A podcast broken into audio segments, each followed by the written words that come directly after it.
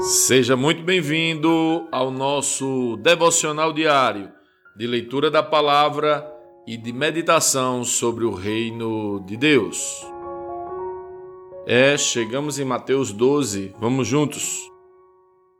Por aquele tempo, Jesus estava caminhando pelos campos de cereal num sábado. Seus discípulos, sentindo fome, começaram a colher espigas e comê-las. Alguns fariseus os viram e protestaram. Veja, seus discípulos desobedecem à lei colhendo cereal no sábado. Jesus respondeu: Vocês não leram nas Escrituras o que fez Davi quando ele e seus companheiros tiveram fome? Ele entrou na casa de Deus e com seus companheiros comeram os pães sagrados que só os sacerdotes tinham permissão para comer. E vocês não leram na lei de Moisés que os sacerdotes de serviço no templo podem trabalhar no sábado? Eu lhes digo: há alguém aqui maior que o templo. Vocês não teriam condenado meus discípulos inocentes se soubessem o significado das Escrituras. Quero que demonstrem misericórdia e não que ofereçam sacrifícios pois o Filho do Homem é Senhor até mesmo do sábado.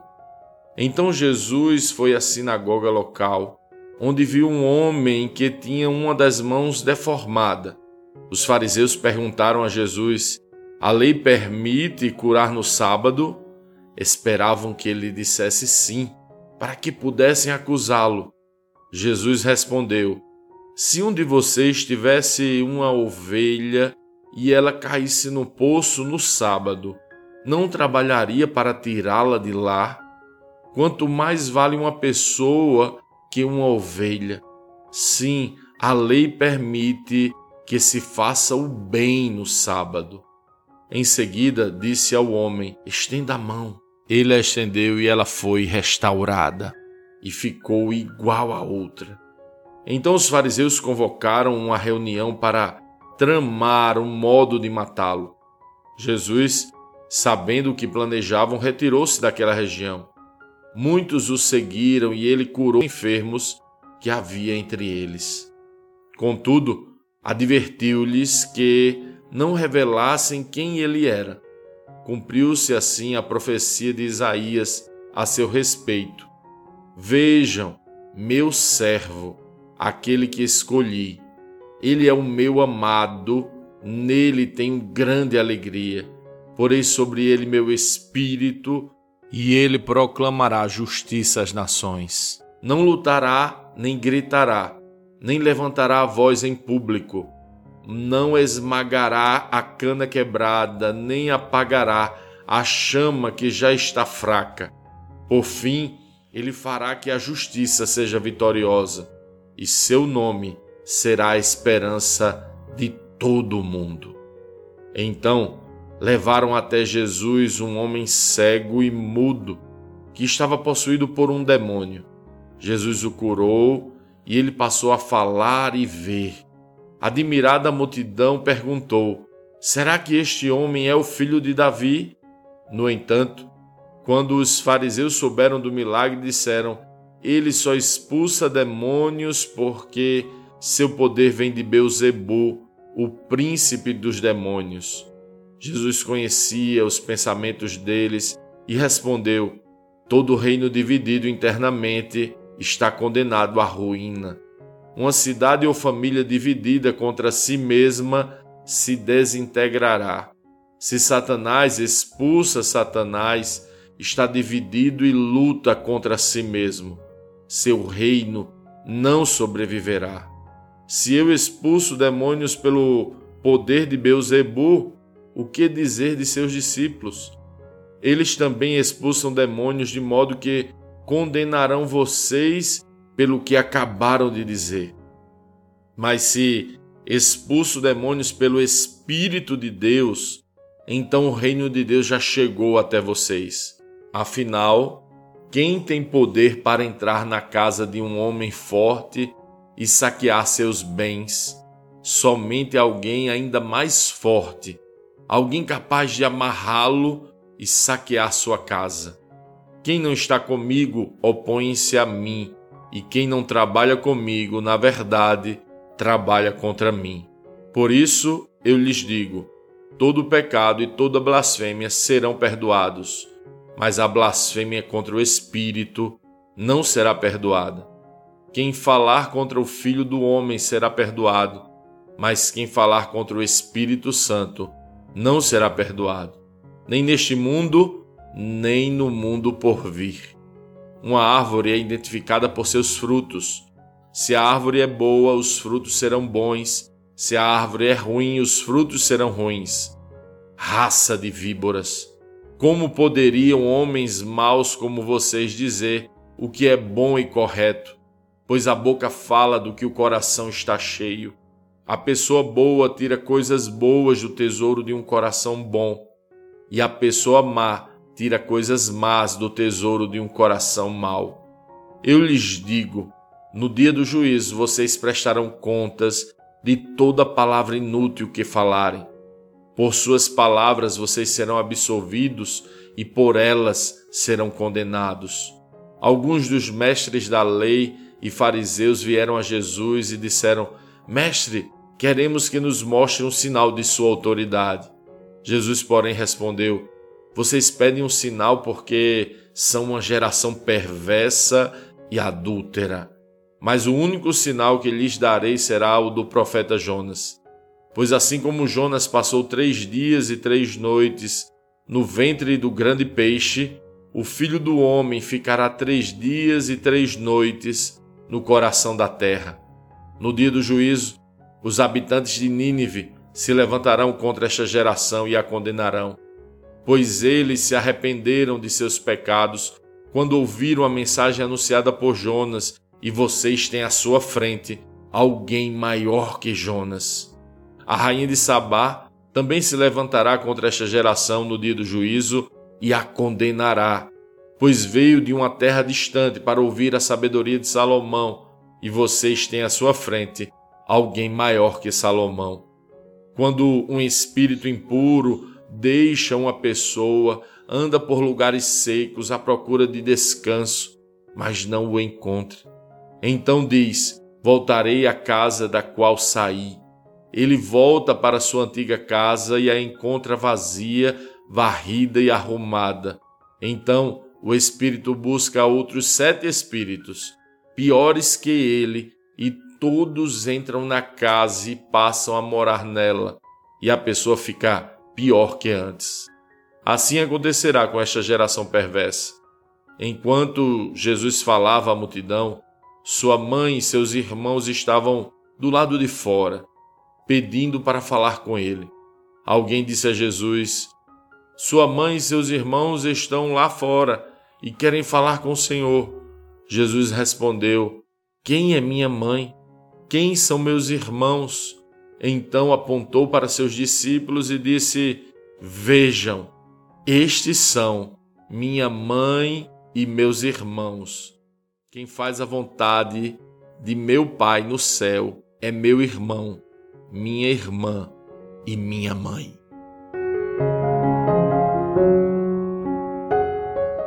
Lendo este capítulo de hoje, precisamos responder. Como um Cristo lê esse texto, o que aprendemos nele? E que aplicações práticas podemos levar para as nossas vidas.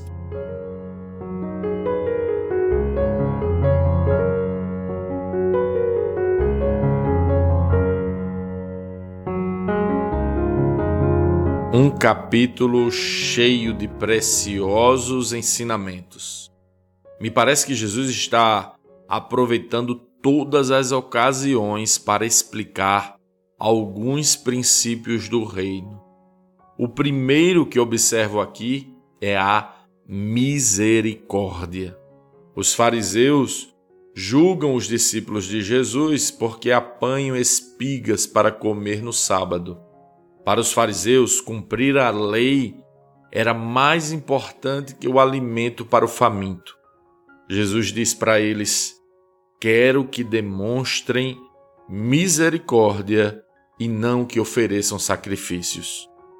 Jesus estava falando que o alvo do evangelho é a misericórdia. Você tem sido misericordioso? Qual é o tamanho da misericórdia que você aplica aos outros?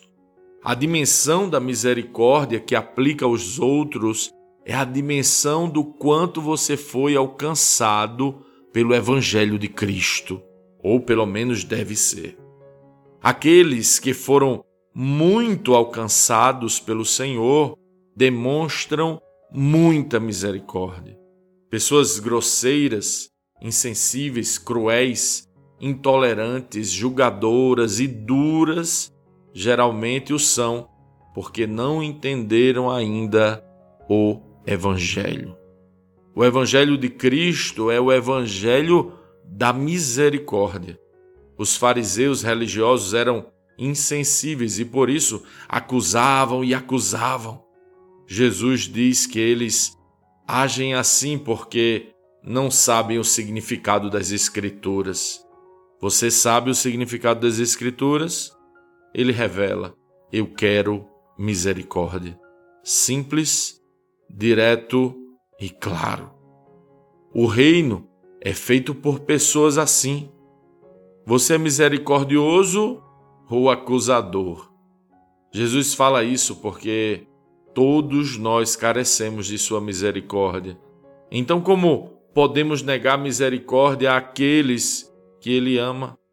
Jesus vai seguindo e diz algo interessante que nos serve demais. Ele ensina outro princípio: um reino dividido não subsiste. Olha o que ele fala com atenção. Todo reino dividido internamente está condenado à ruína. Uma cidade ou família dividida contra si mesma se desintegrará. Pode uma família viver dividida? Todo reino dividido se desintegra. É forte. Por isso, se vivermos divididos por nossos julgamentos e juízos, também seremos desintegrados. Para não nos dividirmos, o que precisamos manifestar uns aos outros? Misericórdia. Quando o outro falha, erra, ofende, tropeça, machuca, misericórdia. Pessoas alcançadas pela misericórdia são cheias de misericórdia. É necessário tomar uma decisão Mateus narra um texto que fala assim: E seu nome será a esperança de todo o mundo. Quando entendo que sou necessitado da misericórdia de um Salvador, que Ele é a minha esperança e não meus atos de justiça e não minha religião, percebo que, da mesma forma que fui alcançado pela misericórdia, também devo apresentar misericórdia. final do capítulo começa com outro chocante ensinamento. Jesus estava pregando e sua mãe e irmãos o procuram. Alguém avisa: sua mãe e seus irmãos estão aí na frente querendo falar com você, mestre. Jesus aproveita para nos ensinar algo precioso. Jesus respondeu: Quem é minha mãe? Quem são meus irmãos? Então apontou para seus discípulos e disse: Vejam, estes são minha mãe meus irmãos. Opa! Jesus está falando de quem realmente faz parte de sua família. Quem faz a vontade de meu Pai no céu é meu irmão, minha irmã e minha mãe, diz Jesus. Quem faz a vontade do Pai faz parte da família de Jesus. Mais uma vez, simples, claro e direto. Mas deixa eu te falar, diante de todo este contexto que estamos aprendendo, qual é a vontade do Pai? Os religiosos vão enumerar várias obrigações. Os fariseus vão falar de várias leis. Os juízes vão estabelecer vários critérios difíceis, mas os filhos já entenderam qual é a vontade do Pai. Misericórdia, misericórdia, misericórdia. Você faz parte da família do Pai? Então, manifeste hoje a sua infinita misericórdia.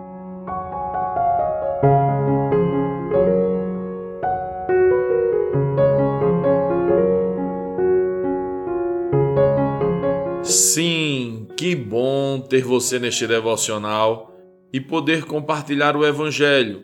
Mas, como sempre dizemos, o texto de hoje, o texto de cada dia, tem muito mais para oferecer, muito mesmo.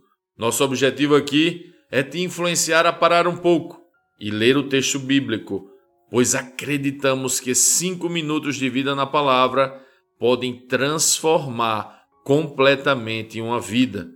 Que Deus te abençoe. Leia, medite, comente, pergunte e adore o Senhor no seu lugar secreto. Este foi mais um devocional Lagoinha Camaçari.